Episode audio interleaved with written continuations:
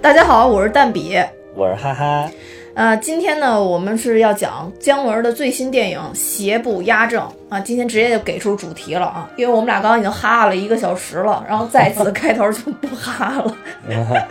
所以请喜欢我们节目的听众不要给我们，因为我们没有哈哈就差评 啊。有好多人因为哈哈给差评， 不是因为我，啊是因为你哈哈哈。啊，对对对，因为我太爱哈了，嗯呃，但是我还是要坚持哈我坚持要不然坚持我就憋不住。坚持坚持，嗯呃，我先介绍一下那个《邪不压正》的剧情吧。嗯嗯，其实这也是一个复仇的故事，嗯但是不是复仇复仇者联盟四 啊，是一个正常人复仇的故事。啊嗯，这个片子英文名呢叫《Hidden Man》，就是隐藏的男人。嗯呃，但中文名呢叫《邪不压正》。呃，嗯，我觉得这个中文名跟英文名都起的不错啊。哎，对，隐隐藏的人指的是谁啊？从深意上来说，我觉得。呃，隐藏人并不是朱潜龙啊，或者说是真正咱们这个男一李天然啊，我觉得都不是。我觉得这个 Hidman 说的其实是蓝清风。呃，到后、哦后边的话，咱们可以再讨论一下这个问题啊。可能是都都指吧，就是大家都其实都是隐藏着的。嗯，我觉得是因为这里边有一个二十年跟十五年差着五年的梗，当然这个我我我有可能是过度解读啊，但是我我在网上也看到好多网友在问这个问题，啊所以我也想到时候发表一下我自己的看法，这啊留到后边咱们剧情的时候再说吧。啊，嗯，然后这个故事大概梗概就是李天然在那个订婚当晚，虽然他那年只有十三岁，嗯跟他师姐订婚了。订婚当晚，师傅全家被师兄朱潜龙和日本人根本给杀死了，嗯然后只有他自己活了下来，并被他自救他的大救星，这个美国人亨勒。亨德勒被送到了美国， 嗯呃，十五年后呢，他就是有一个机会回来，呃，回到北平，相当于是，嗯然后找他师兄复仇。嗯最后呢，在他的二爸爸蓝清风和巧红的帮助下，最终手刃了仇人。嗯嗯啊，，对，对，呃，这个当然正派的故嗯差事不多吧，嗯对，也是手刃仇人嘛，啊啊，就是这样差不多吧啊啊。故事的细节呢，我们下面来给大家讲一讲。嗯对对对，其实这个故事刚开头的时候是挺让我吃惊的，就最开始，嗯因为一开始它其实就是一个残杀的一个开头。好多人都说姜文的电影特别像啊那个，就是昆汀·塔伦蒂诺拍的片子嘛，啊啊尤其是拿这部片子跟《杀死比尔》比，呃，因为我本身是《杀死比尔》系列的死忠粉，哦，所以我觉得就是说，嗯，要跟杀死比比尔比呢，还是稍微差一点儿，因为杀死比尔的那个血腥程度要比他这个开头要高很多。那那那上不了院线吧？对，但这个就是我也可以理解，我下边马上就要说一句话， 就是啊要是这样的话，估计这片子直接就死在了审片的路上，啊，对对 估计对，就会在审片的过程中相当血腥，然后被对对干对掉了，那就对根本就不会等到现在被大家看到了。对啊，嗯，所以说，因为存在这些问题吧，他前期的发挥只能说在框架里面去尽量的血腥，嗯，所以他就是劈掉，就日本人劈掉他师娘那一那一刀，还有砍死他师姐脑，砍掉他师姐脑袋那一块儿，呃，还是相对来说是有点儿其实杀死已比尔那个已已经有镜头的点少意儿思不宜的。了，其实不适合小朋友观看的。对这个片子真的是应该从头到尾都不太适合小朋友观对看，，就是你你现在像像咱们这个没有这种分级制度啊，或者怎么，你是不是应该你这个片方你在那个电影的宣传海报顶上打一排小字儿，建议多少岁以上的人这个观看，对吧？就是自我约束做一个。从市场的角度上来讲，我觉得现在咱们的影片可能还没有那么的自觉，或者说嗯有这么一个建议的话，本身审片也会有倾向性的问题。所以就挺难的呃啊我那之感觉前其实之前的那个什么，就是大护法那个动画片，当嗯时就说了，说是不适合十三岁以下，就是说十三岁以下小朋友最好是别看，或者在家长带领下、指引下看。但那个不一样，啊因为那个从海报上一看就感觉就是一个动画片，大啊家会就是默认说它就是适合小朋友看的。啊但是邪不压正，你一看那个片子的海报，你看那两个女演员的扮相，你就会觉得说哎扮相挺好的呀。，对扮相是太好 了，所以可能就不太适合小朋友看。嗯， 对呀、对，所以这个这个，不管其实从电影的这种海报的这种感觉，还是嗯就是这个开头来讲，都有点昆汀的风格，啊嗯嗯嗯呃，但还是不太一样。呃，然后开头这一块儿呢，我觉得整体来说不拖沓，而且在这个整个影片里里边其实埋了个引子啊，啊。我在这块儿就先报一下刚才我说那个为什么我觉得 Hidden Man 是那个蓝清风，就是姜文演的这个角色啊，哦嗯就是因为他其实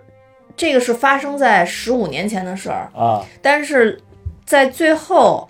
呃，蓝清风带着李天然在车上开车的时候，啊嗯他说穷途末路，穷途末路，说没想到我布了二十年的局，嗯现在竟然是穷途末路。嗯但其实李天然是他十五年前救的，嗯他二十年的局又是什么呢？所以就是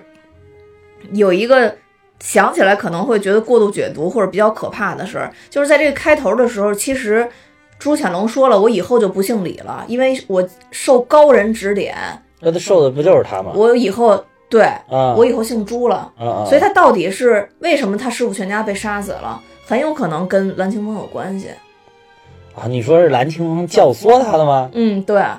就为什么是要教唆他杀杀他师傅呢？他说布布了二十年的大局，最后的目的就是把朱潜龙捧起来，把日本人杀了。哦虽然说这有点说不通，但是他说了，他最终的目的就是根本，他布了二十年局就是为了抓根本。哦，嗯但其实从历史上来讲的话，那其实这个这个这个，呃，从中日甲午战争开始，其实就已经开始，就日本人已经是大坏蛋了，就已经在中国这个这个历史上已经奠定了一个大坏蛋的一个基础啊了，对吧？？所以你要是按这个影片倒推二十年的话，因为他当时正好是七一事变嘛，有三七年，嗯，对，嗯倒推二十年的话，其实日本人还是在大已经是大坏蛋进入一个 一一个阶段了。所以那个时候，哦如果他是有抗日背景的话，哦我觉得这个是可以说得通的。一九一嗯七年，他可能有有可能去扶持二十年，一这个九三七年，二十年就是一九一七年。对一九一七年，啊，嗯那不是十月革命一声枪响了，所以就是所以就是在这这一块儿，就是他是不是这样一个局不知道，但我觉得这个就迎合了他这个英文名儿 Hidden Man，哦嗯，哦所以就说最后隐藏的人是谁？是蓝清风。我为什么还会这么想呢？就是其实这个亨德勒医生，蓝清风把他从城楼上推下去的时候啊，啊完全没有一点儿犹豫，啊， 我觉得一点为什么犹呢豫，都没有，就是因为他这个局布的太大，布了二十年的局，包括这亨德勒也说了，说你养了我这么多年，啊说那我是不是也是你的手下？那其实他为这个局布了很多人，啊那他绝对不能让这个局失败，所以他什么人都能献出来所以即便是。我就主要是我觉得这个亨医生感觉是个特别好的人，啊！对对对对，我啊，感觉是一个特别好的人，尤其是一口亲切的北京哦话对说的，嗯，但是就没有查到这个演员到底是。这个是他自己说的还是配的音？因为我对仔细看了他的口型，尤其开头就是他开车的那一段，对对对，是完全口型能配上的。那后面也都能对上嗯嗯嗯，那口型是完全对上。但是嗯我当时还想，这个口型是不是拿这个电脑特效做出来的？因为现在是有这个技术的。但是后来我查了一下，这个人感觉他就是介绍他是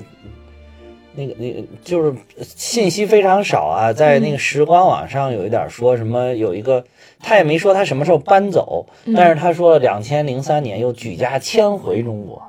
哦那他是不是在中国出生的外国人哦，那也有可能，啊？就是他那个中国话，或者说甚至说北京话说得太地道了。啊，对啊，嗯嗯，对让别人就觉得说这个，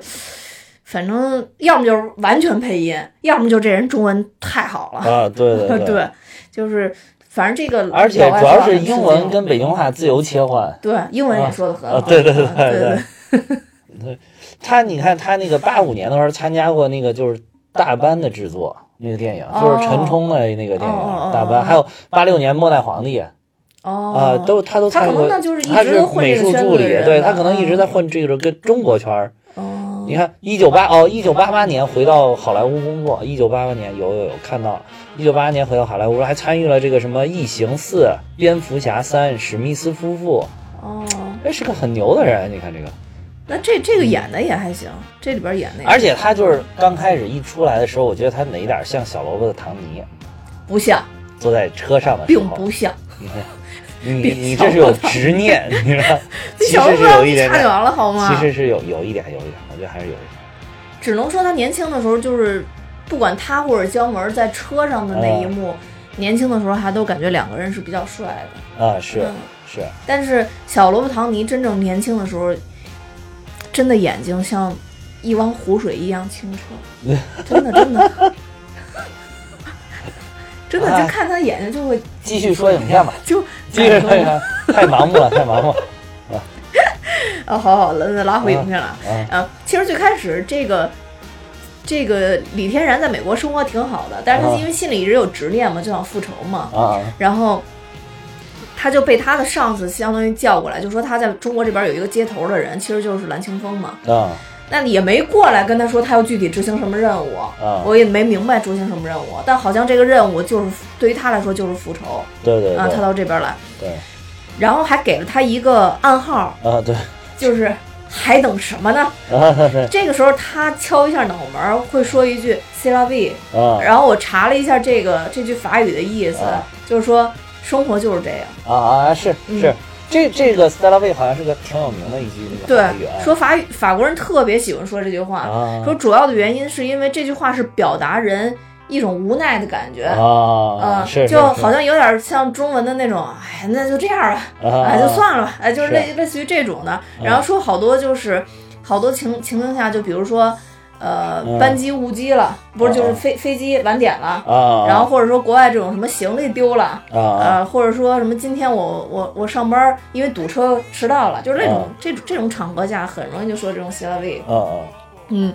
然后这个这句话我觉得其实是姜文的一种表达，因为哦他之前接受采访时说过，他拍这个《邪不压正》的时候就是要表达一些人活着的这种荒诞与无奈，嗯嗯、所以我觉得他安排这句词儿是有道理的，应该不是就是拍脑门儿写。哎，这个片儿整体都有嗯点那种荒诞片的那种感觉对，啊其实有点像《一物之遥》。啊啊，嗯嗯，都是有那种荒诞片嗯的那种感觉。这不是系列吗？对，是系啊列，子弹是系飞、列嗯一步之。遥和啊这个不是三部曲吗嗯？我觉得这个更像是让子弹飞跟一步之遥搅拌起来的东西。啊，嗯，对。反正是浓浓的姜文风啊，嗯对一看浓浓就是姜这文种风感觉啊。对嗯然后他其实这个李天然从美国回来以后，等于他先去找他这亨德勒爸爸嘛，嗯然后到火车站去接他。嗯这样他以后有一段儿，就我觉得挺逗，就是亨德勒爸爸开着车在北平城里边儿横冲直撞， 啊，然后后来那个 他就说说那个那个李天然就问他说，哎，这个车不是应该让人吗？就是传统在国外接受教育的小孩的思想，你知道吗？然后我当时看到这块儿就想起之前我在网上看的一个段子，就说怎么评判一个老外在中国待的时间长短，啊，就是说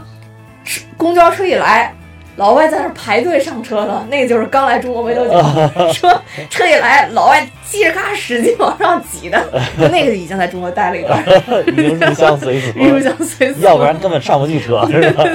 这亨德勒这感觉不是也 是吗？哎就对相当于对，对因为包括现在也有这种情况，因为哎机动车占道啊，是好多问题。就自行车确实是穿来穿去的。对这个亨德勒吧，当时就说了一句：“这是在北平。嗯。那对，这是在北平， 特别中国的那种感觉。啊对对对所以就是他编的这个词儿也特别中国。”其实他这一点就是他一开始他们在火车站好像还说的都是英文，对一上这个开着车一下这北京话就出来了，对，就一进城就啊，出来对，了。当时这个突然一句正说着英语，突然一句北京话出来，哎，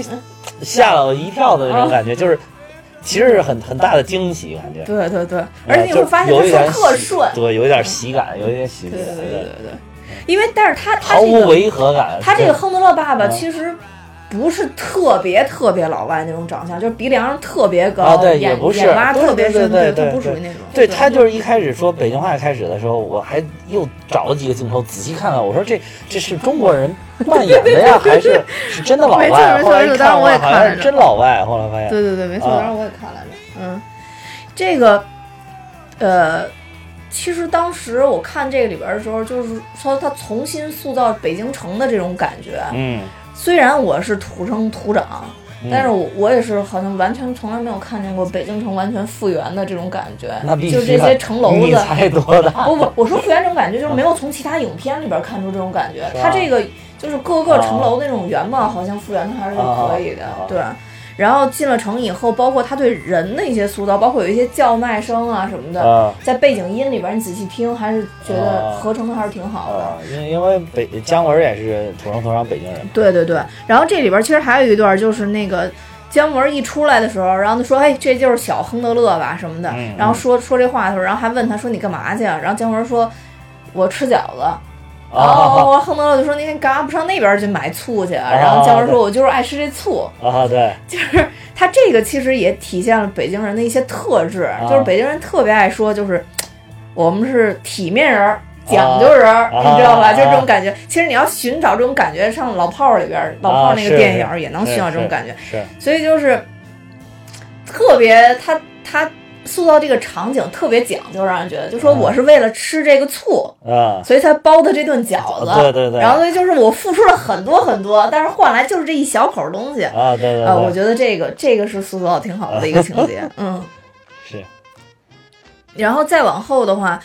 其实它这里边还有一个情节是跟最开始呼应的，嗯就是说是朱潜龙嗯呃要要跟跟这个蓝清风反清复明这一段儿。啊 这个把我给笑死哦了，就其实我还特地去翻那个朱元璋之前的那个那个那个图嘛， 啊是对，朱元璋其实当时有一个完全跟这个侧面一样的这个原图，有有有上面是没有胡啊，子的，对对对， 蓝青风为了搞得跟这个朱潜龙像啊，他专门加了两撇小 胡子，主要是这个廖凡跟这个朱元璋，你别说真像啊，我你，哎但是我觉朱得元璋这个像真像，我觉得这个廖凡应该后来就是第二次十五年出来之后，应该特地去化妆了，化的跟这朱元璋有点像。是吗？第一幕出来廖凡不长这样，啊，他就把那个眼睛这块好像弄出一些褶儿哦，弄出一些沧桑的感觉来。反正是那个，主要那个斜拔子脸也像，对，有一种这斜拔这子猪的对感觉，对对吧而且他这个，我觉得姜文儿好多这个人物的名字起的也相当有水平，啊啊这里边叫朱潜龙嘛，啊啊嗯，对，所以就是有一种就是他真的是朱家后人要反清复明那种感 觉，嗯，对，而且就是有的时候这些。自认为就是自视比较高的人，有的时候就爱追根溯源，说我祖上是谁谁谁，对我是谁谁谁的后代，然后觉得好像是为自己的这个血统证明的这种感觉。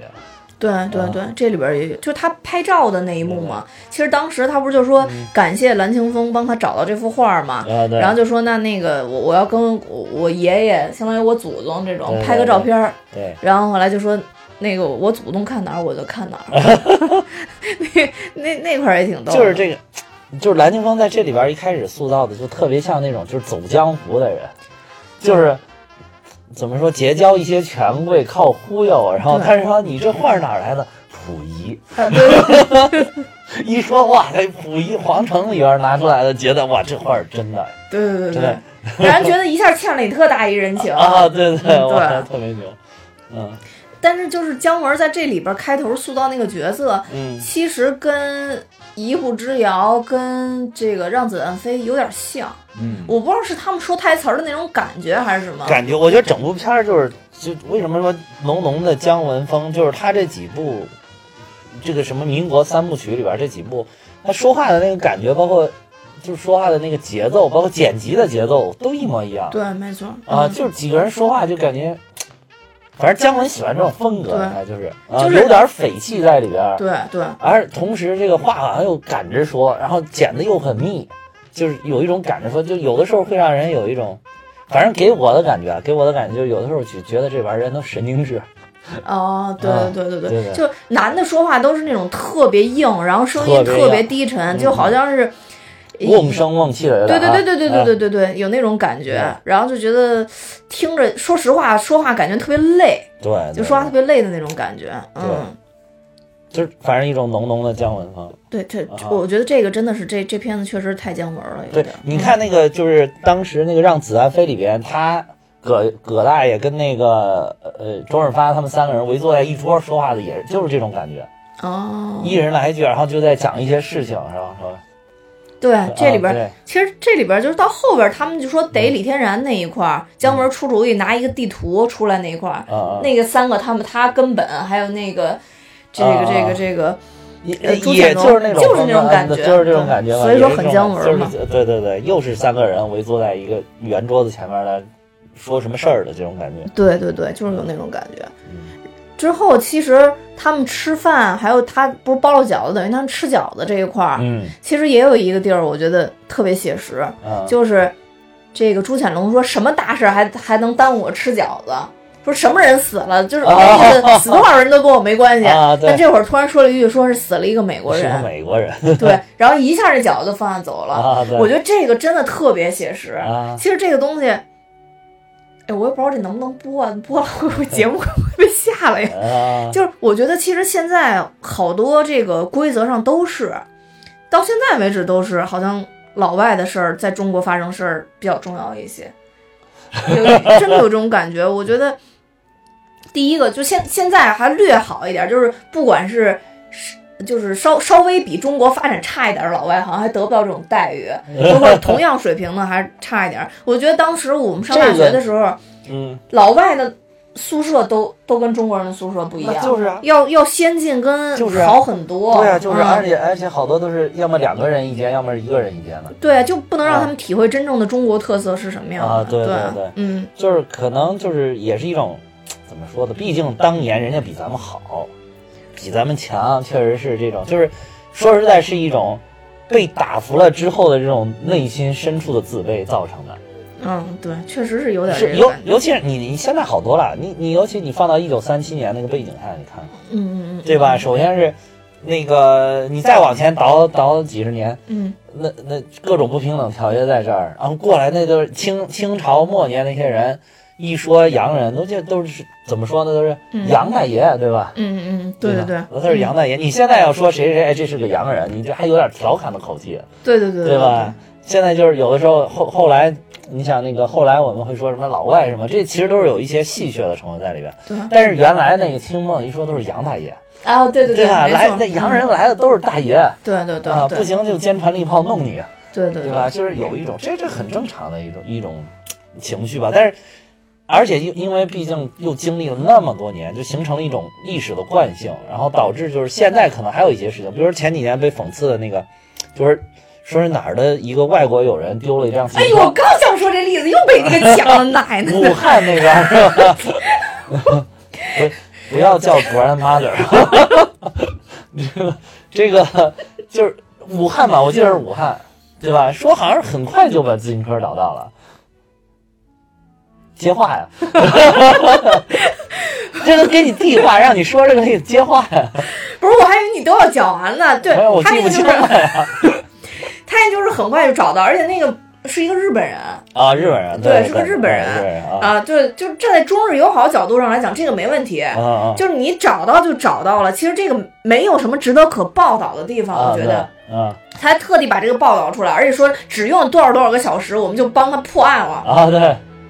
为什么其他的案子没有这种效率呢？ 对，就是这一下，当时舆论就是一下引起，就普通老百姓说：“妈的，我原来打幺幺零这什么什么事儿，就是啊，就是最后不了了之了，都这种。”我感觉能报道这个事儿的啊对人对真的都是脑残，你知道啊对吗？也是啊，嗯，那我你当说年嗯，我当年丢了多少自行车啊！真的丢那么多自行车，去派出所报警，当年多少人中国人丢过多少自行车啊，那根本就没人帮我找，你知道吗？创造了多少 GDP 啊？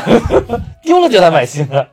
哎呦，我真的是疯了，我真的是疯了！而且我是一个爱车之人，就是爱自行车的人啊啊，所以当然我的自行车当时配置太好了，丢了也是活该，自己老出去嘚瑟去啊啊。那那也没有没有警察叔叔帮我找回来，我去警局了，警察叔叔也不理我呀。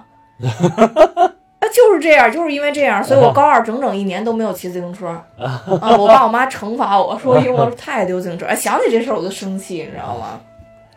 这个然后其警实察警察叔叔也忙，真的也忙，其案子太多了，你知道？啊其实还有就是特别写实的啊，啊就是在北京某地点、啊某一个口儿啊有住着好多老外啊啊啊。这个地址呢，在北京是一个特别综合的一个商区啊。啊。然后经哎常呀，呢，你不如就直接说出来他是哪儿好吗？ 然后就反正离咱们录音地儿不远，啊然后然后就经常有这种检查人员啊、安全人员过去检查。啊那人安全人员就说了，那不能死老外，不能让老外拉肚子啊！啊，就特别直接就说这种话。啊，你用这种话说，让人觉得很奇怪。那呃不中国人拉肚子就可以吗呃，？对，那也不可以啊。就是他意思就是，这个当然也是不行的，但是那个呢，就是更不行了，因为那个你你引起外交纠纷啊，有可能对吧？他拉个肚子就引起外交纠纷，总之就是他说这话呢，啊让人听着非常的不舒服。哎呀，这嗯外面外媒说不定 diss 你食品安全啊，对不对？那确实也是呃对，中国老百姓 diss 好像都能压下去啊，嗯，外国你管不上，啊对吧？管管也不不是说要压下去，就就哎，历史历史的这个阶段性特征吧，对除非到白宫网站去留 言，跟他们说对对开会讨论不许再说中国人食品安全的对问题对了是对吧？哎，这个真没法弄。呃，总之这种现象，我就觉得是一个特别不好的现象，因为到后边儿其实还有一段呼应的，就是这个蓝清风跟亨德勒医生在城楼上面打架的时候，亨德勒医生其实也反过来说了一句，说你们跟日本人在我们美国人眼里就是穿衣服的猴子。啊啊，啊对，其实不管你关嗯系再怎么好，这里边还是存在这种天然的歧视，到现嗯在都人种之间这种歧视都无法改变。虽然说现在有很多东西，咱们之前也说，这种政治正确有一些矫枉过正的部分，嗯，但是实际上确实这个存在是无法消除的。哎呀，其实这个落脚点就是实力的问题。啊当有一天我们中国真正的就是世界上最牛的超级大国，而远远领先于第二名的时候，就比如说我们古代最辉煌的时候，对于周边这些小国，你当时什么时候？你你古代的时候，咱们看周边小国也看不上眼嗯对，那啊。当然，我们是礼仪之邦，我们对他们都非常好，但是我们那我种也非啊侵略我，也侵略我，别误导。是呃也侵略过，但是但是就是我们对就就是对他这些臣服了的小国，我们态度还是不错的。但是嗯那倒嗯但是是我们这种非常好的，明显就是一种你不行， 爸爸关爱你的这种感觉， 对吧？但是天然就是有一种凌驾于之上，这还是国力的问题，综合国力。对，确实、就是啊。发展才是硬道理说明，对对吧？啊，所以我刚刚开头说这话，其实刚刚开头的时候不是也说了吗？就是嗯现在慢慢慢慢的，就是在学校里啊，感不到感觉不到那么大的差异了。就是对于对，一些，比如其说实这个也是韩国学生啊对对以前还是比较那种日本学生啊，对对对现在好像都不太看上眼儿了啊，是，这那你因因为也是现在这个，尤其是这个这个现在上大学应该是九零后吧，嗯嗯嗯，九零后、零零后马上也也该哎，零零后都进入大学了，十八了。对对00后对，对对，就是像像他们这个人群，可能就没有经历之前的那个，比如说九十年代、八十年代，甚至再往前的这个时代。然后他们一出来就觉得啊，中国还可以啊，长大一记事儿就觉得现在已经谁甩你什么这个人那个人，对对对，没啊错，对对吧？我们我们中国东西都不差的，对，吧？相当可以。对呀、你能玩 iPad，妈的，老子家里边有好几个了，哦 iPad 对吧？ 从第一代开始，对代代都你你有。美国人换手机还没我换的频繁呢，对吧？你看我 iPhone 这攒着收藏了，什么都有，对吧？对对呃对，确对，就实是是，所以他就现在就渐渐渐渐就会扭转这个情况。对。嗯，所以感谢我国的国力，综合国力越来越这强。就是回来对，就是进就是就是说告诉我们要卯足了劲儿，嗯对还是没错就发展还是硬道理啊，对还是要这个我们个人就是努力的发展自己。啊，自己发展好了，国家整体咱们它也自然而然就对好了，。没错没错，有很多东西中国人能享受到的，现在国外的人不一定能享受呃，到。不一定能想得对，到，比如说听蛋比哈 哈，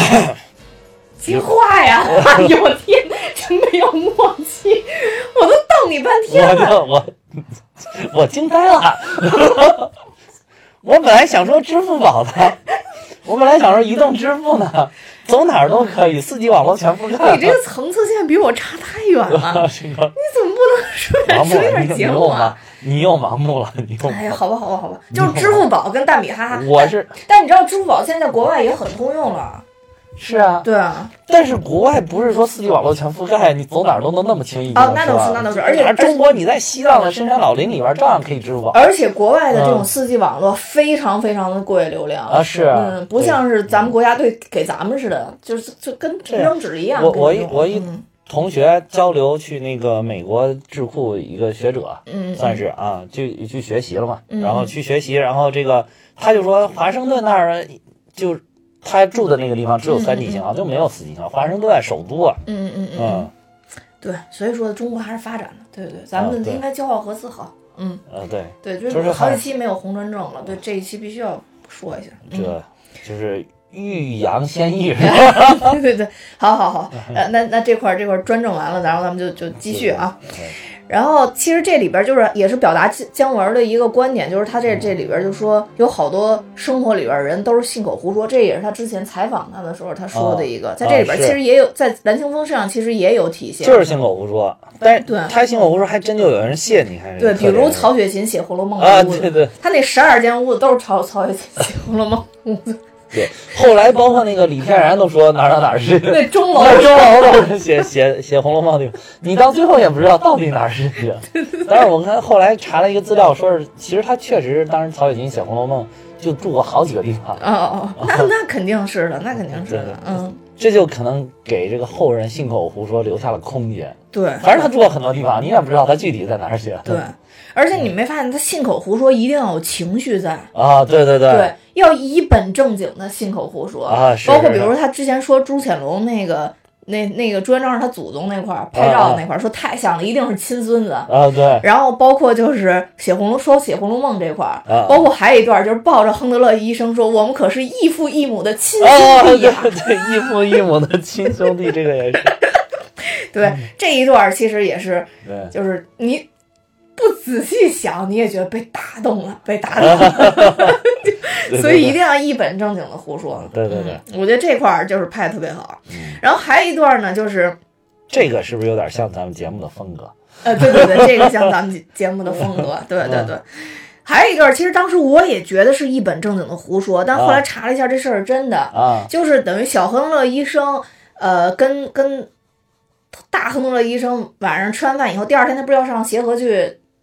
上班嘛？啊！到那儿上的第一课就是对肾宣誓，啊啊，就是有对一个对肾放在那一块儿，啊是啊对对对对是是肾的画像还是肾啊？一一个肾放在一个哦福尔马林里边哦保存好哦的肾。哦对，这个是什么呢？这个其实就是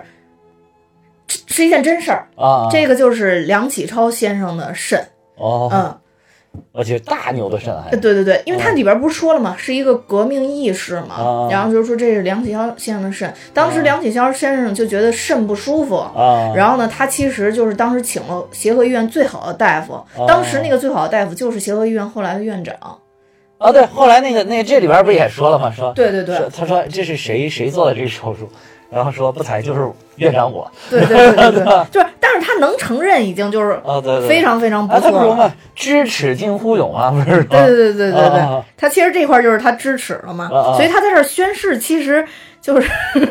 感觉又荒诞，但是你又不能不说这个这个院长是一个好 院长，然后他能把这个事儿说出来就很很不容易。啊对啊嗯，这个院长呢，其实是应该就是这个当时那个院长叫刘瑞恒，啊嗯，当时就是梁启超，他那个其实是左肾不舒服，啊啊但是他那个就是院长等于主刀把右肾给切了，啊！所以说这个其实也是他自己承认的一个事儿，所以就说这哎，个事他儿不是虽然能换荒肾了，诞，他再回头再给他放进去不行吗？那这个估计就是当时本来俩肾有一个坏了，还一个好的肾还能先带着。啊，然后等于把好肾一切了，左边这估计就爆发了，我感觉。哦然后后来，所以就是最终导致这个这个梁启超英年早逝，其实确实是因为这个肾的原因、哦啊，所以就是这个哇，这重大医疗事故，对重大医疗事故，其协实和医院搞的呀所。以他这个就是还这是是很当荒年诞的协的。和医院，现在协和医院可不这样。 我我对吧负责任的讲，我觉啊得现在整个北京来说，我看了那么多医院，因为我啊我特别爱生病啊呃嘛，啊，就确实感觉还是协和医院最靠谱，这个靠对谱最靠谱。但是就是一些医疗事故，说实在也是难免的哈。嗯对，但是这像这种重大的事故，真的是有点属于马虎了，感觉。对对对对对，啊而且就是他他折就折在了这个是是等于是梁启超是一个大牛的这个、啊这个对折在他身上，嗯又是一个大儒，对对对，又是一个对革，命志士。对对对，没吧错没错没错嗯，然后就。出了这个事儿，但是能在这个电影里边有一个体现，嗯也挺不容易的。啊我觉得姜文在这儿安排一个梗，对埋了安排梗挺好嗯对对对我觉得好好多人肯定看这梗的时候以为这就是一个笑 话，对对啊对。其实现实生活永远比电影更精彩。就是你，你我确实，我当时看的时候，就是觉得，就是反正有点荒诞喜剧的感觉，嗯就是对啊、对，就没有没有深挖这个，还对还真的是个彩蛋啊，算是对对，算是彩蛋，对，嗯因为这个其实也应和了姜文说他要把荒诞拍到电影里边儿，啊、嗯，他算真的是找了几个比较荒诞的梗放啊在这里边儿了，对。然后其实这个他对肾宣誓完了以后，其实这里边儿有一个情节，就立刻就接到了，就是说那个美国人的尸尸体，就是被杀那美国人的尸体，就嗯运到了医院嘛，嗯叫那个亨德勒医生，就是大亨德勒医生去做解剖。啊啊嗯，然后其实这个这个是也是一个真实的案件，啊！是这个死者叫帕梅拉，呃，帕梅拉这里边提到这个名字嘛？对对对，嗯死者是帕梅拉，这也是当时轰动北平的一个大的一个案件，啊到最后也没破。啊！呃，因为是说这帕梅拉死的特别惨，她应哦该是全身血被抽光了。哇塞！嗯，然后身上很多很多器官都被切走了，包括心脏啊、肠子、啊、膀胱都被切走哇了。塞嗯，就不知道有什么深仇大恨给给弄成这样了。哦嗯是到现在为止，这个案子都没破。然后一开始就说说这个帕梅拉是死在一个就好像有好多狐狸精的地方，说叫狐狸塔，啊说死在那块儿了，说感觉是狐狸精作祟，但这肯定是人为的嘛。啊现在咱们啊站在唯物主义的观点来说啊，啊啊这个肯定是这么回事儿。啊啊虽然我不是党员，但是我我也特别有觉 悟，嗯对，所以要站在唯物主义的角度来说这个事儿，啊啊啊嗯对。然后我我具体本来想查一下这个案子到底是怎么回事儿，啊就是给大家讲一下，但实在是因为这个案子最后确实是嗯没破，然后也没有太多的这个这个叫什么呃思路，或者说是更多的破案细节在曝光吧，啊所以就就嗯没法给大家分享了。但大家可以去看一下，有一个《午夜北平》呃，啊这里边其实是有一些关于这个案案子的一些摘要，如果大家有兴趣的话，可以去看一下。哦嗯，然后在这个是这个少女解剖尸体之后的情嗯节，就是等于我们的许晴老师就出现了。啊然后小亨德勒医生其实是给许晴老师打针的啊、啊啊！而且他发现了这个许晴老师跟这个朱潜龙，呃，有一点腿。关系啊。对对对，所以他就盯上这个许晴老师了。嗯嗯，许晴老师还是很漂亮的。嗯许晴老师也盯上他了。啊，对对对对，一一对对对对，啊因为这个这个呃这个李天然老师也是长得很帅的啊，就是 是是，其实你仔细看女演员，如果保养的好的话，感觉两个人的年龄看不出差很 看着你多。啊觉得没有差距那么大哈。对对我，是许许晴保养的是真好。啊对许晴六九年的嘛，一九六九年。我的天啊，！六九年，你想明年就五十了。嗯，对，我的天呐，保养的也太好了！嗯，这你你像就是，如果是你再化妆，你要保养的不好，再化妆也不可能出来这种效果。至少人家身材杠杠的。对，就是其实你看我跟二十年前我也没有什么太大差别，就我感觉有一些女的就是这样的。 气坏呀、你你到底怎么了？这气，你都气坏。这期我这梗太硬，真的接不住， 太硬了这个。 没事儿没事儿，等等五十年后，还五十二年十年， 二十年跟跟跟这跟几年前上学的时候，你觉得差距都已经很大了呀？我不是瘦回来了吗？已经。啊有吗？对啊，我瘦了，我我已经我已经哎呀瘦，了。讲电已经 影吧。哎呀，回到电影吧。好啊吧，好吧，好吧，哎，真是你就不能夸我一下吗？真的。 好 吧，继续学说说许晴老师。许晴老师在这里边出场特别惊艳，啊然后还飙了几句英语啊。总体来说，感觉好像就是一个非常高端的太太在这里边啊，但实际上她应该不是这个朱潜龙的正房太太啊吧。对对吧，对，因为嗯他想当正房嘛。对对对对对，他想当正房太太，然后这个等于相当于李天然就想利用这个，这个这个，他其实里边叫凤仪嘛，啊，就想唐凤仪。对唐凤仪就啊想利用凤仪来干点什么事儿，啊然后所以他就主动帮这个凤仪打针，然后相当于接近这个凤仪啊了。啊对，然后之后他其实是偷了这个根本的刀还有啊章。是嗯，然后就在凤仪的屁股上盖了一个根本之印，啊对，这个应该是这部片子中间的一个小高潮，我感觉，啊嗯，就好多人对这个情节应该都印象特别特别深，嗯因为是朱潜龙老师跟唐凤仪老师啪啪啪的时候发现的，然后主要这个姿势正好可以看到那个屁股。 对对对对对，然后最开始看到的时候还还说这个拔罐子为什么拔的这么不啊匀，对对 说怎么拔罐子是方的， 对对对对对，就是这里边还有一还是有一些梗，还是比较搞笑的。啊是对。然后这个这个，其实中间等于是这个章也导致了亨德勒爸爸的死，哦亨德勒啊爸爸其实是替这个李天然呃呃对对接接接了锅了，对对相当于对是对对，要不然李天然就暴露了嘛，嗯，嗯就在这里边，嗯，然后等于是，呃。蓝清风跟这个亨德勒爸爸在商量怎么护李天然的时候，亨德勒爸爸执意要把李天然带走，嗯但蓝清风跟亨德勒说了，说这是他这么多年布的局，绝对不能让他把他带走。是是是，所以在这这个时候起了争执，蓝清风等于毅然决然的把亨德勒爸爸从城墙上面给推下去了，对啊对，嗯，而且、就是其实就是他就让他顶包了，对让他顶包了，就把这事儿这个这个屁股上盖章这事儿也就罢了。对，等于相当于就过去了嗯就是仿他写了一封遗书嘛，啊啊然后对等等于给朱显龙告朱显龙这章是我是盖的，对对对，嗯，但是我没想到那个时候就能查出指纹来了，然后朱显龙就说这是对指这纹，点我是我我也没没就是没查这个资料啊，没查资料，不知嗯道什么时候才有这个指纹破案的，这个确实不懂。对我当时就嗯感觉这个、呃就特别先进，就那嗯会儿对如果对就能对有指纹的话，那对真对的是对一个特别先进的一个对事儿。对。其实这里边还穿插了一个情节，就是呃，这个李天然在中间其实遇到了巧红，就啊这里是边有一个、关巧红对关大娘，关大啊娘其实关大就是周韵老师演的，啊，对，嗯就对是姜老师的媳妇儿，对对对，唯一能降住姜老师的人啊对对就是对周韵老师，周韵老师演的，对对对周韵老师在这里边也是比较美，嗯嗯，其实显得也挺年轻的，对，挺年轻的，嗯，我当然看我觉得比许晴还差一点。 我看网上评论说，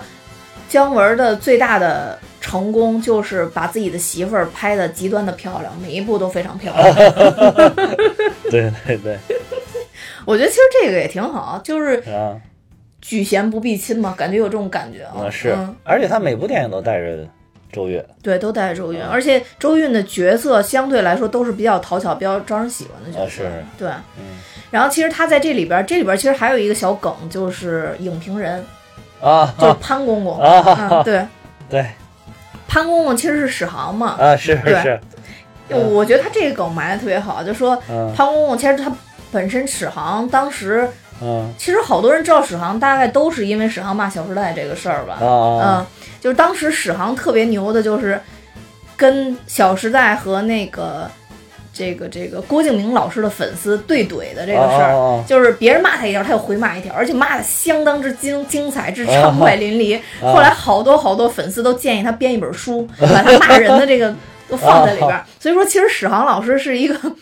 非常会评的人。啊，所以说这里边也是一个影评人是吧？对对对，所以在这里边也特别荒诞，就是说史航他在里边说啊，我每个影评就写五个字儿，啊，然后第六个字儿就不认识，不会 写，然后就是就是，对对所以就是对说，在这里边其实也也说也是一种特别荒诞的，就是嗯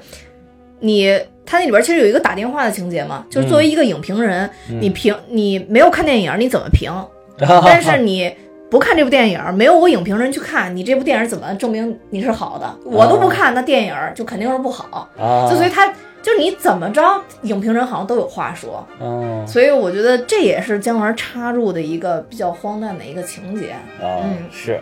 选的史航这个演员呢，也选的比较好，嗯对对对，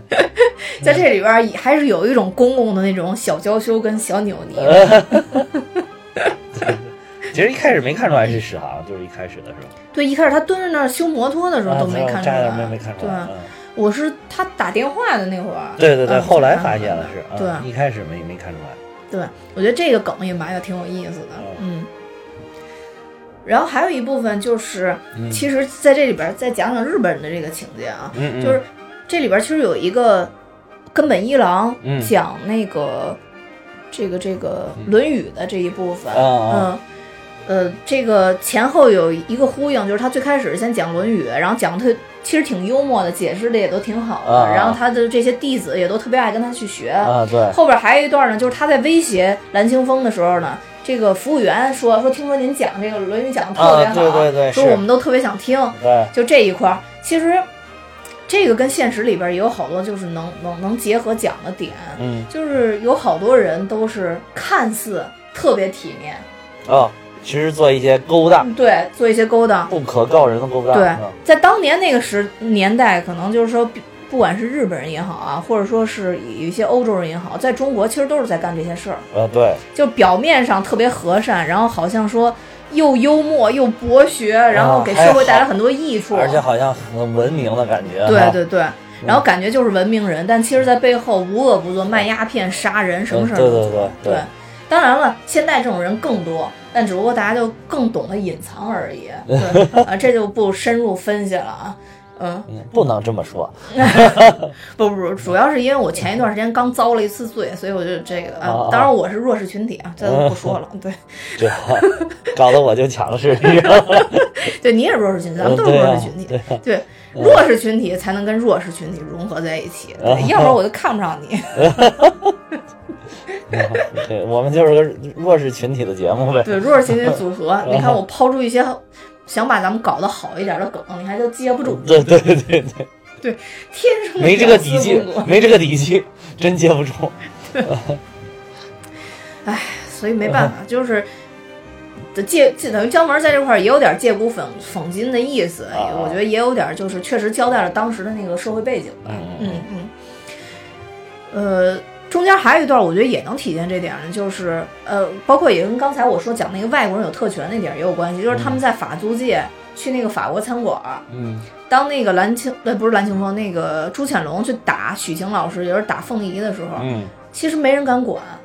啊是只有法国人那个嗯啊啊，法国那个人敢管啊？对对对，不知道是大堂经理还是老板，然后过来管，说不管你怎么着，你不能打女人。啊当时我当时看那一刻的时候，我觉得特别悲哀，啊因为前两天我刚看完那个电影，就是那个《厕所英雄啊！啊》，之前是是不是你也跟我说过那个片是子？对好对，像我看过啊挺，挺我叫看了看了，嗯挺叫好的。对，那挺好的。对，然后我当时就是在在许晴老师还没回抽他六个大嘴巴的时候，啊，我当时就觉得，哎，女人好弱势。我当时结合那个啊厕所英雄，就就当时想，真的是，女人都不为女人自己悲哀的时候，就是自己最惨的时候。啊是嗯，是，对。当然，就是紧接着这个许晴老师就给了 给了朱潜龙六个大嘴巴，啊然后我就觉得哎峰回路转，峰回路转。女人现在也是能撑半边天的，啊对就当时那个心情有一有一丝波动。啊当时看这个看看这个情节的时候，啊但回望的时候，总是觉得说法国人才能管事儿的时候，觉得特别悲哀。嗯就是中国人管不了中国人，美国人也不会管中国人，就何况是一个中国女人。但最后呢，就是感觉最绅士的竟然是法国人过来管了，而且还嗯强行要求他们走，就真的就是说我法国人即使在中国，我有一个租界，只要是在我地盘上，你们都别想折腾，就有一种那种嗯感觉。嗯、是，嗯。但是其实，就当时打仗，就法国人最弱啊，嗯法国人被打败过啊。镇南关大捷， 对对对对对。又串到了我们讲的另外 一部《龙之战》，是吧？对对对，哦对，《龙之战》那个我还没去看呢。嗯啊对对对，龙之战，我觉得这些片子还是提到过的，能看原一来这个下电影啊，对，嗯镇南关大捷，嗯，他们可能主要把劲儿都放在绅士上了， 啊对对，都放在保护女人身都上，放在保护身上。 也对也对，嗯然后其实之后的话，就是这片子有一个高潮嗯嘛，相当于就是，呃，李天然要，因为他目的就是复仇嘛。他嗯真正要开始复仇的时候，其实这一段有有几个小高潮，一一段就是巧红去根本他们家，等于发一个挑战书嘛。啊那段其实有让子弹飞的意思，啊，就是巧红是拿那个毛衣针在那个啊戳的嘛啊戳的那拿眼儿打出来的字，那让子弹飞当时是拿枪打那个铁门嘛，啊啊啊是是都是那么打出来的字，对对对我觉得那块儿是有一个呼应的。对对对巧红这是一条线，然后另外就是，相当于嗯是、呃，这个这个蓝清风带着李天然嗯开车走，这是一条线，嗯，然后相当于朱潜龙跑到那个蓝清风他们家，去去去，相当于是办抄家那种、啊那种感觉，是是然后杀保姆那块儿、啊对对对啊那那是一条线。其实这里边就是这块拍的还挺紧密的，就是几个时空在不停的交错，对对，是吧嗯不停的交错，不停的交错。当然，最后的高潮还是说是李天然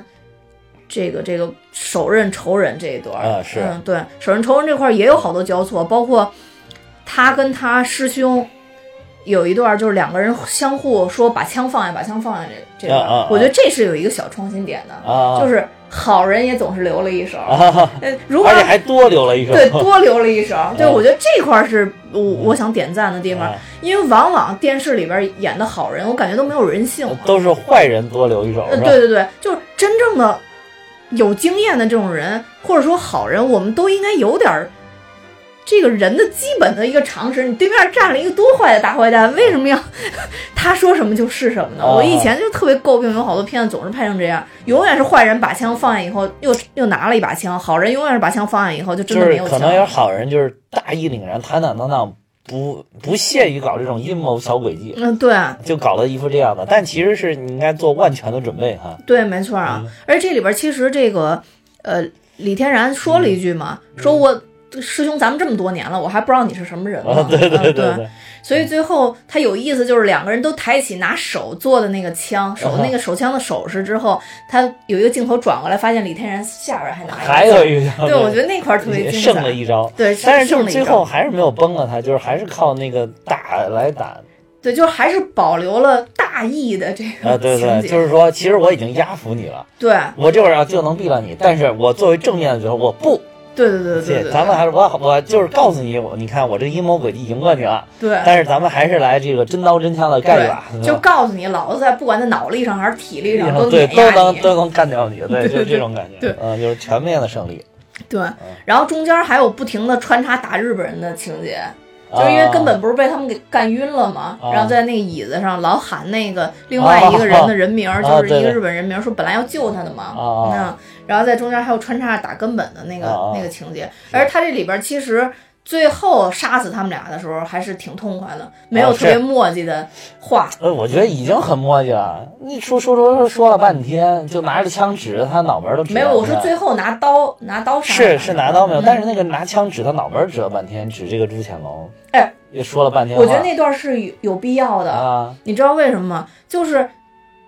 作为一个像我这样没什么脑子的人，啊我中间就已经糊涂了，我不知道是。一切最后都是李天笑，他是人格分裂，不是李天然，啊他是人格分裂了还是怎么着？我当时一度认为他师傅真的是李天然杀的，我去，不是，你这哎呀，这个，我去，这个我又快接不住 了，这个但是你知道我为什么后来跳出来觉得他一直这么说是有道理的啊啊，为吗？什么？就是因为坏人想洗白自己的时候，往往要先说服自己，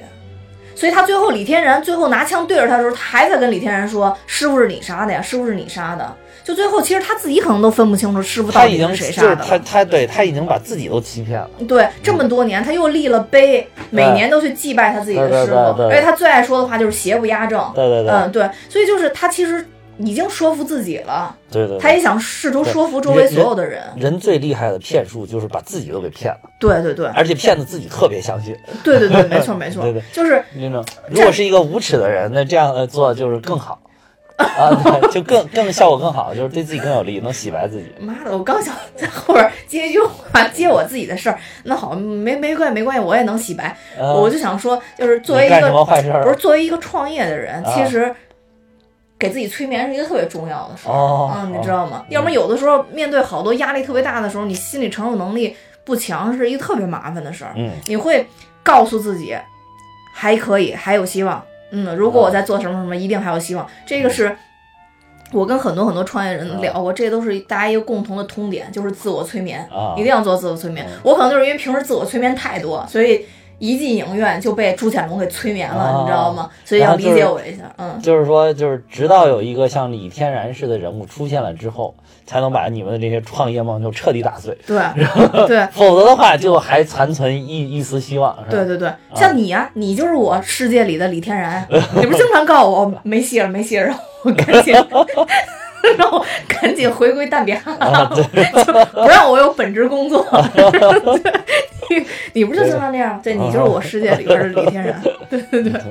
然后，所以我我一直觉得，就是他这一幕是。特别有必要的，而且最后李天然问了一句什么话，他没再问说师傅是不是你杀的、这种话，他最后问了一句说，如果说师傅当时让你中鸦片，你还会杀吗？啊是然后这会儿他就下意识的可能就说了一句：“那当然不会了。啊这个时候其实他是从自己的梦幻里边跳出来的，而且还啊笑了一下。啊他之前其实已经很紧张了，啊所以我觉得廖凡这块处理得特别好。当然我不知道是姜文的设计还是廖凡他 自己的演技啊啊啊我觉得这块处理得特别好。他最后其实，在那一会儿他梦是破灭的了，他自己认为自己是一个大英雄，他反清复明，他是朱元璋的后代，所有所有这十五年的梦在那一刻破灭。我觉得就是他当时这么一说，就表示承认他师傅就是他杀的呀。对，所以我在那一刻我也清醒了，啊我心想大坏蛋把我给骗了，我这么啊单纯，然后所以才就是他这么一说，然后才那个他才下去狠手，就把他们两个杀的时候才那么干脆了。对啊，就对是啊，就是这句话一说完，他就干脆了。对对。其实我以前都从来没有认为我自己这么单纯，连酱油蛋说我单纯。我都没有觉得我单纯， 但是这次一看电影，我觉得酱油蛋果然说的对，酱油蛋兄弟就是酱油蛋兄弟，果然我很单纯。就是就是被骗了这个这点儿吗？对，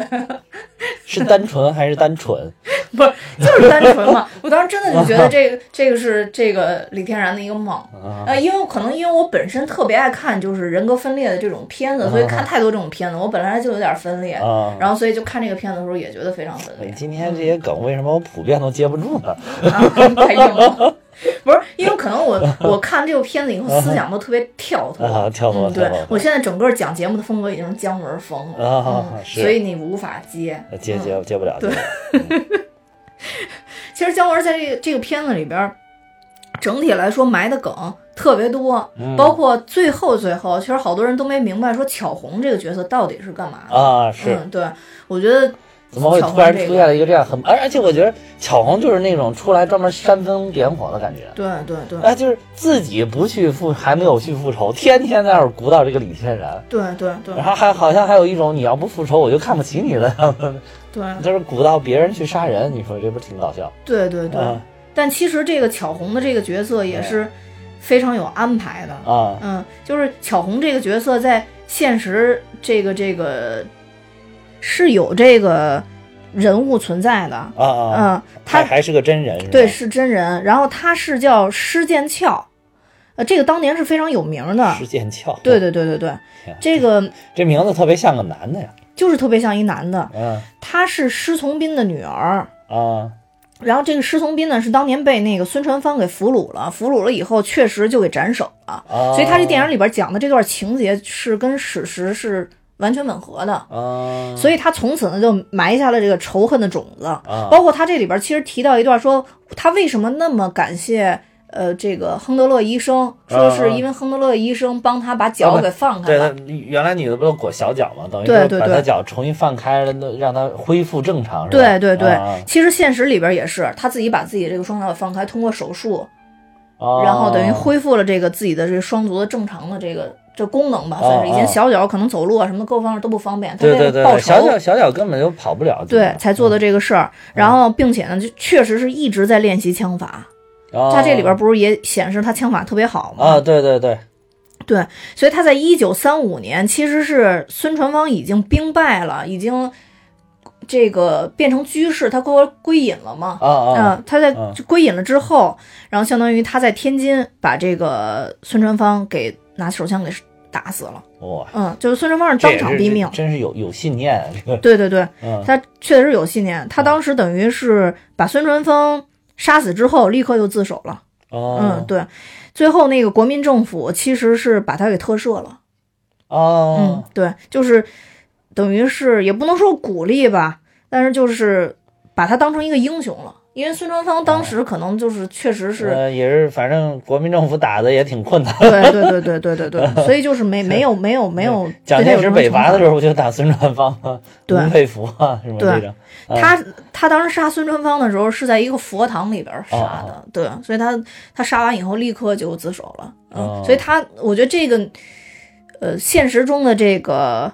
施女侠其实也是一个一生活在仇恨里边儿的一个人，啊，嗯，所以就是挺，这这样的人其实挺累，也挺悲惨的。而且她、嗯实际上她在里边说，她之前就是等于找了一个丈夫嘛，说啊希望是能跟她一起报仇。对对所以这对个也是现实里边确实对有，对她也是当时结婚希望能一起报仇，哦但是这个没有实现。啊。对他这里边他就说了，他说他结婚就是为了这个报仇，所以才找的这个男的。他可能觉得这个男的能够帮助他，嗯我觉得应该是并不是有什么真的感情，可能是对，就是或者说感情比较次要。嗯对嗯，所以在这里边，其实这个她啊一生应该就是真的是为复仇所累了，我觉得哦，嗯，所以这个这个安排也是一个梗，这整个这个角色就是一个大梗。啊，对是，而且它这一条线啊贯穿整个片儿，基本上，对对然后，对啊从很早这个影影片从很早就满就就这个线就出来了，对一直到最后对都没有错，嗯，没错没错。呃然后这个片子其实还有最最后结尾的时候，他们嗯救那个张将军，啊，我一直以为是张学良，啊啊，但是呢或者是张作霖啊，不过张作霖那会儿已经死了啊，张作霖那会儿死已经死了，了应该是对张学张学良的，我觉得是张但是就张是张学良，是因为我我啊，看他就是也很年轻嘛，而且抗日嘛。年轻啊，我怎嗯么觉得胡子拉碴的，看着年岁有点不太相符，啊没有，我看着还还相相当于是那种青壮年那种啊感，觉。是，嗯嗯嗯然后在这里边儿，我当时就觉得唯一一个让我动摇了不是张学良，然后所以回来查的原因、啊啊，嗯是因为他还是还原了人物的口音 的，但这个口音是山东味儿的， 不是东北味儿的，你知道吧？啊对对所以我觉得这个就是为 为什么为什么张学啊良将军为什么说不说东北话呢？我当时 想是不是潜伏？嗯就是我还想了好多，后来是回来查，是因为这个我查到这个片子不是拍是改的那个小说《侠隐》吗？啊啊，是因为那个拍的，嗯其实《侠隐》的这个作者张北海的父亲嗯，哦是以前张自忠手枪队的队长。然后然后我就觉得，哦，原来也姓哦张。后来我去查了，果然这个最后他们护送的这个将军是张自忠将军，啊嗯，抗日名对将张自忠，对是吧抗日名将张自忠是在那个武汉会战的时候英勇牺牲，对对好像对是这个抗日战争里边这个国民党那边牺牲的最高将领。对，嗯而且就是这个张北海的父亲叫张子琪，嗯这张子琪呢以前和阎锡山在山西也是干过革命，然后刚才也提到了是是手枪队队长嘛，啊是张自忠手枪队队长，然后中间也一度加入过军统，啊就是你看他的整个这个经历，其实是跟蓝青峰的这个这个感觉其实是一样的。啊啊所以就是当时拍这个片子的时候，等于这张北海反复跟姜文其实有做过沟通嘛，他觉得这个姜文的这个气质上啊，比较像这个张将军，就啊他觉得他应该是一个将军的一个气质啊。啊但后来呢，这个姜文就非要挑战一下这个蓝青峰，但其实蓝青峰的原型不就是张北海的父亲张子琪嘛？啊 啊，对。然后后来有一次他们在呃开会啊，还是传递一些什么信息的时候，啊这个姜文的助手看见张北海了，然后还跟张北海开玩笑说。姜老师非要演你爹， 啊！对对对对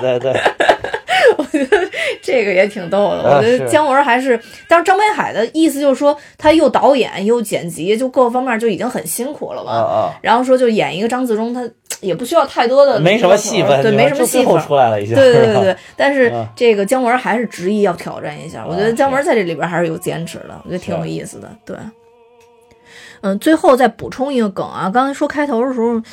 忘了说这个梗了，就是这个武士刀，嗯呃，这个武士刀其实是在一一开头的时候，呃，根本一郎跟朱潜龙去杀朱潜龙的师傅的时候，嗯就提到了说他带的是村正刀，啊嗯，这个村正刀是在日本是有特殊的意义的，嗯因为这个村正刀相当于是用来怎么说呢？是不是专门杀师傅的一个刀？可以这么理解。嗯呃，在日本呢，被称为这个村正妖刀。嗯嗯，就是说它这个东西是锋利无比。然后这个日本的这个神道认为，这个徒弟要通过这个杀这个师傅来完成最后的一个进阶，嗯嗯而被杀的师傅呢，在死后呢就能成为神。然后这个相当于这个杀师傅这个呢，也是一个日本的一个武士道的一个文化吧。啊，然后所以就是我我觉得还是挺变态的。这这这确确实太太变态了，这个。对就是好像是玩游戏玩到最后一关打那个最最终级 BOSS 的，就是最这个最终级 BOSS 就是你师傅，对然后好像就是因为好像就有点那种，啊你把你师傅干掉了之后，你才说明你超过你师傅了，那就说明你才是嗯更牛的哈，对， 就是这个整个升级升满了，是吧？但已就是经到九十九级了，就是这种培养杀手啊什么的，总是有这种情节啊。包括其实咱俩特别喜欢看那个，啊就是那个《王牌特工》，啊啊嗯，其实他那个杀狗的那个，啊，也有点这对个哈，对，也是有点这个情节。就到最后，相当于你你必须得啊放弃自己感情嘛，就有点这个意思嘛。对对对嗯对。这次姜文拍的这个《邪不压正》，其实现在口碑两极分化的好像很严重啊。很严重，很严重，分分儿打的有有好多打分儿的那种就很低嗯，啊，有的很高，有的很低。我我在我看来嗯就是大家都是在说最好的就是让子弹飞嘛，啊然后一是步之遥就有点看不太懂了嘛。嗯嗯，但是这一次我觉得姜文其实是有收敛的，就是嗯在整体表达上，嗯，这个邪不压正其实有点儿一步之遥，也有点儿让子弹飞。嗯，这三部里边儿我最喜欢的还是《让子弹飞》哎，我也是让子啊，弹飞。确实让子弹嗯飞感觉也也很酣畅淋漓，而且最后的一些隐喻感觉也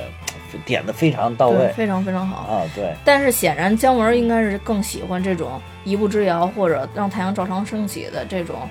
这种风格的。嗯啊那姜文也谈过嘛，他最喜欢的就是这部影片嘛，让太阳照常升起嘛。啊啊，嗯，对。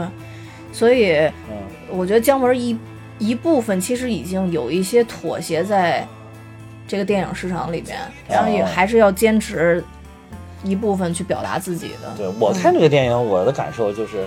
姜文的电影里边这些人，就像我一开始说的，总有一些神经质的感觉。哎，，对嗯对对，没错，就是这个风格吧，你你要让我就我就没有那么喜欢，嗯嗯。就没有那么喜欢，就是这个人都神经兮兮的。但是在《让子弹飞》里就不觉得特别违和，因为他讲那个故事就是一一大帮土匪跟另一大帮其实穿着官衣的土匪啊，搏斗的故事。是，但是这依然是有点神经兮兮的，这个人就是抽抽的那种感觉，包括说话的状态、剪辑的这个节奏，就是都是有点这种抽抽的感觉。那话话不但特别腻，而且一个赶一个，一个赶一个的这种感觉，那明显就是。因为这里边一开始出字幕就是写姜文的时候，那个底下写的其中有这个剪辑，对，嗯那就说明这个整个影片的节奏其实就是他把控的。那么就是他真的就是很执着于喜欢于这种这种表达方式，嗯嗯嗯，就是特别密集的，然后有一种有一种咄咄逼人的感觉，对，好像是就很给你一种从语言的这个氛围来来设计这来来构造这个电影，就给了你一种压力，嗯那。种感觉。所以说，可能就是嗯喜欢这种风格的人就会非常喜欢，非常喜不欢喜欢的人就是两极分化很对，严重。就是强烈的姜文风格，对。就让我联想到了，就像有的人就喜欢你这儿呵呵呵傻笑，有的人就不喜欢。我刚想说，哦对吧？但这就是风格，这就是风格，你就你他就只就如果有是有风格的话，那就应该坚持风嗯格，坚持风格，你是找到你的受众群体，而不是说迎合某一些人对啊，要不然喜欢我们的人也会变得不喜欢我们。啊。对，嗯然后对然后你想去争取的那些本来不喜欢你的人，可能你也争取不到。嗯，啊而且我看了一下，本来不喜欢我的那些人，都是在听什么心灵鸡汤类的节 目，我觉得好像跟我实在是配不上，要么就是什么古诗几百首、啊欣赏之类的，啊我感觉我不 行。还有就是那些留言 diss 你的、不喜欢我们的那些人呢，你去看一下，他也没有订阅我们呀， 对吧？那就无 所谓了嘛，对吧？太现 实了，好吧，好吧，这句话说的我还挺痛快的。 对啊，他没有没有订阅我们，我们再花精力再去迎迎合他，希望争取他，那也不现实。那你再推送一期，他收不到呀。嗯嗯，嗯，对对对，是这样，是这样。 嗯啊，就是这大概就是这个意思，就是说真的是一种浓浓的姜文的风格在里边。嗯，对对对，没错。姜文的电影，我觉得这些年总体来讲还是感觉上是很有深度的。对，嗯，嗯，但是有些，比如像他到底是真有深度，还是感觉上很有深度，这个不好说。还是就是说，是姜文，就是我就是这种性格，我一个率性而为，就是我就想这么拍，我觉得这么拍就过瘾。然后完了之后，你们解读出来很有风格，还是说姜老师本来就是这么设计的，就是一个很思考的很深入，然后很很有深度之后，他就把他这个呈现出来的这种感觉，我觉得也不好说，因为我感觉姜老师也是一个率性而为的一个人，啊、嗯因为有很多东西，只要一旦你看不懂了，你就就不知道是到底是啊、对对深度太深呀，还是因为对方根本没把事儿讲明白？啊，对对对，是这样，是这样，是这样。就是就是有的时候还有就是爱说，有一些人爱说一些专有名词啊，或者说是故意把话说的很绕、很玄乎，嗯，然后好像营造了一种好像他就挺牛，但是你到底是真牛呢，真深入呢，还是怎么样的？这个确实不好说，嗯不好说，嗯，对，是这样的。对。我觉得就是像通俗的一些东西，直接哦就能看出来一些东西。那同时你又觉得他啊，我拍的真好，他真的很有深度，这个其实挺难的，